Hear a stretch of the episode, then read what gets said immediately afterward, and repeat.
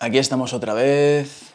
Qué pesado es este tío, no para de subir episodios al Club del Lobo. Bienvenido, bienvenida, aquí estamos otra vez.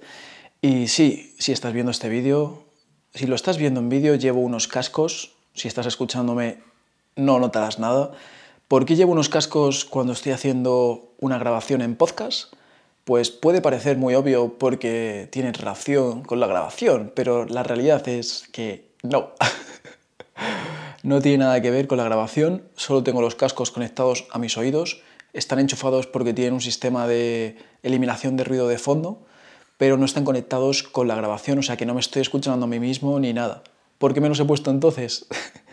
pues para no escuchar los ruidos de la calle, los ruidos que hacen los gatos, así no me distraigo porque me he dado cuenta que todo el rato me estoy distrayendo pensando que los ruidos que hacen los gatos o la calle se escuchan lo que es dentro de la grabación, pero luego a la hora de la verdad no se escuchan tanto y casi no se nota. Me distraen más a mí que otra cosa. Así que nada, eso. Como soy una persona un poco especial, pues los voy a llevar.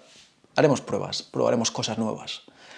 Y bueno, ¿de qué quiero hablar en este episodio? Quiero hablar sobre, como el episodio anterior hablé sobre Instagram, redes sociales, cómo nos controlan, cómo nos influencian, pues quiero hablar sobre algo relacionado, que es una pregunta que debes hacerte y es si consumes, si eres consumidor o eres creador.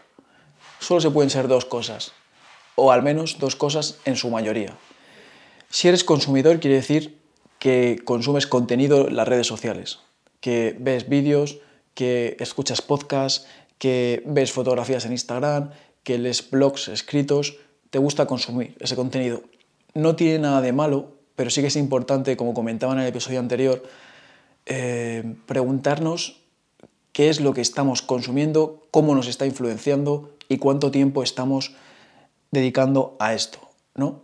Porque si tú cambias esto y cambias lo que consumes, lo que te influencia, lo que ves o escuchas en una pantalla, que al final estamos mucho tiempo consumiendo esto, pues puede cambiar mucho tu forma de pensar, las ideas que tienes, incluso tu energía o las cosas que haces en el mundo real, porque al final lo que te relaciona, lo que te rodea, lo que te está todo el rato bombardeando, es lo que hace quién eres, ¿no? Es como esta frase tan típica que dice, mm, ¿cómo era? eres lo que comes. No, no, es broma, eso no. Es, dime con quién te juntas y te diré quién eres. Pues en el siglo XXI se podría decir, dime a quién sigues en las redes y te diré quién eres. Totalmente, se podría decir, yo creo. Es parecido. En el fondo sabemos que ni, ni tú eres tus amigos, ni tú eres lo que ves en Internet. Pero sí que tiene relación todo, ¿no? Entonces, a lo que voy con esto es, yo llevo ya bastantes años creando contenido para las redes, sobre todo haciendo vídeos en YouTube. También he hecho muchas publicaciones en Facebook desde hace muchos años, antes que en YouTube, desde hace unos 8 años. Y también eh, en Instagram pues llevo subiendo fotos, vídeos y todo esto mucho tiempo, muchos años. Y me he dado cuenta que si tú estás todo el rato consumiendo contenido, viendo contenido de otros, es muy difícil que crees este contenido, que lo crees, porque te está quitando tiempo el consumir. Por eso hay muchos youtubers que dicen, cuando les hacen entrevistas y les preguntan, ¿a quién ves en YouTube? Dicen, no es que yo no veo otros youtubers casi, porque no tengo tiempo, porque estoy con lo mío.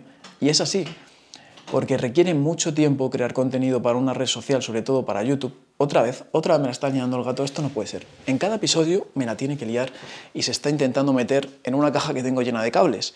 Y si alguien tiene gatos, sabrá que si un gato se mete en un lugar donde hay cables, te los va a destrozar y algunos cables son muy muy caros, como el cargador del portátil o como la fibra óptica. Entonces, he capturado al gato. Por suerte no me está distrayendo tanto con esto de tener cascos en este episodio. Y bueno, lo que estaba diciendo.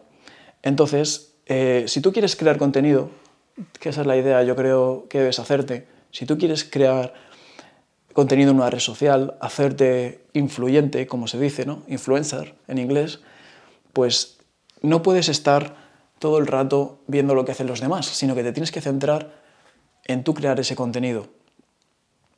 Y esa es la pregunta que deberías hacerte. Es, bueno, habrá mucha gente que no quiere hacer nada en las redes sociales, pero yo creo que es algo que tiene muchas cosas positivas si tienes un hobby, si tienes una pasión compartir lo que vas haciendo o lo que vas aprendiendo con los demás tiene muchos beneficios. Primero, porque tú al compartir todo esto lo interiorizas, lo vas interiorizando más y vas aprendiendo más. Y encima lo compartes con los demás que les puede ser útil, recibes feedback. Yo he de decir que cuando empecé mi canal de YouTube no esperaba que llegara a estas cifras, ni loco, ni a dedicarme a ello, ni a ganar dinero de ello, jamás lo había pensado.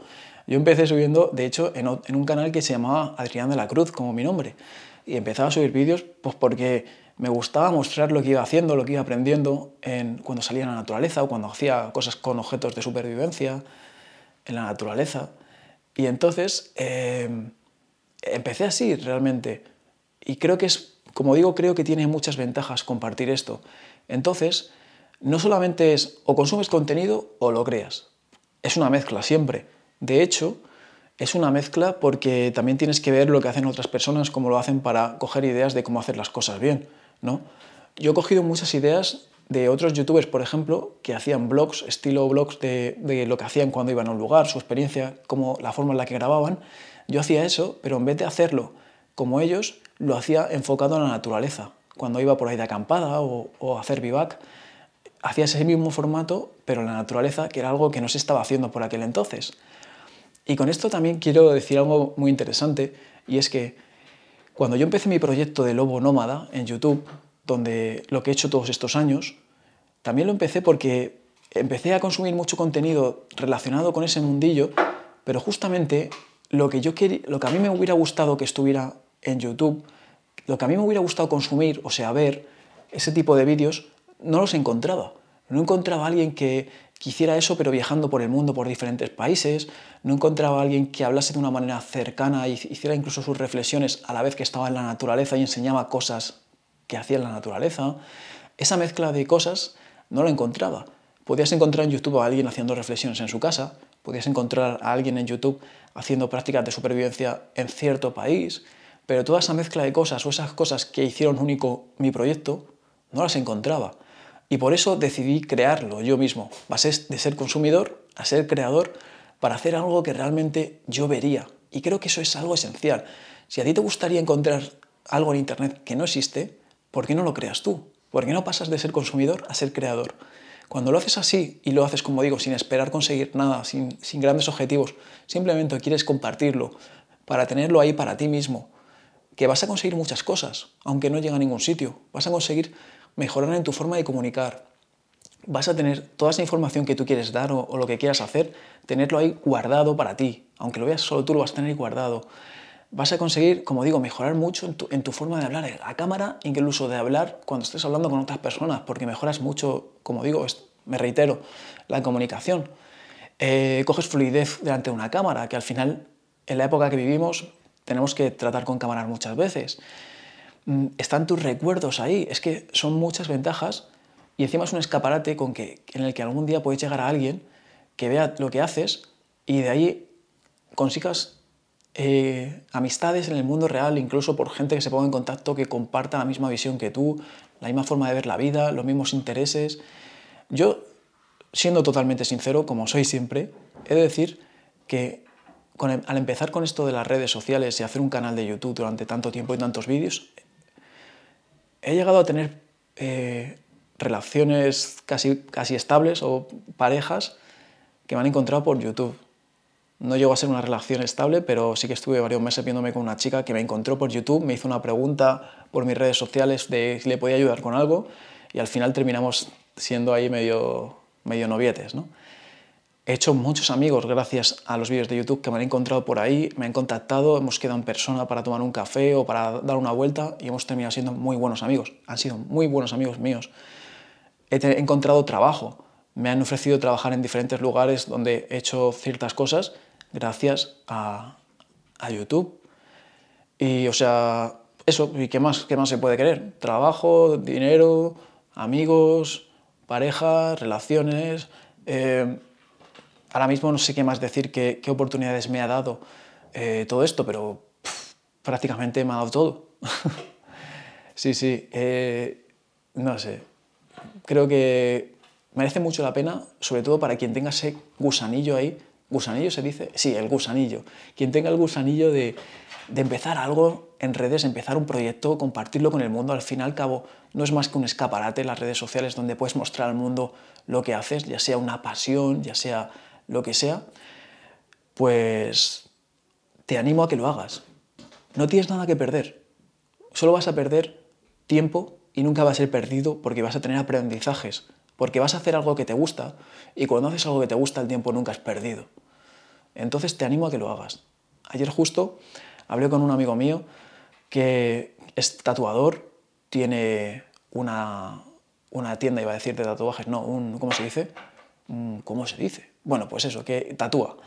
Y, y, tiene un Instagram que muestra los tatuajes que hace y seguramente mucha gente le encuentra por ahí, segurísimo, pero mucha gente le contactará por ahí porque, claro, gracias a Instagram y a esa cuenta ven que los tatuajes que hace son buenos, porque son muy buenos. Y a mí me encantan. Y gracias a eso dan ganas de hacerte un tatuaje con él. Y se le ve como es, y se muestra como es, se ve que es una buena persona, se ve que puedes confiar en él.